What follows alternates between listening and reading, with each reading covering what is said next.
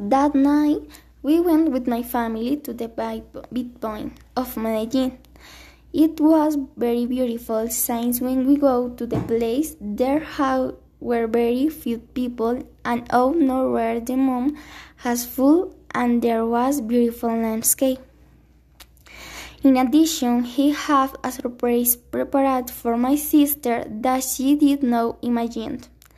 My brother-in-law arrived with some flowers and a bow and immediately did launch three words and said, Do you want to marry me?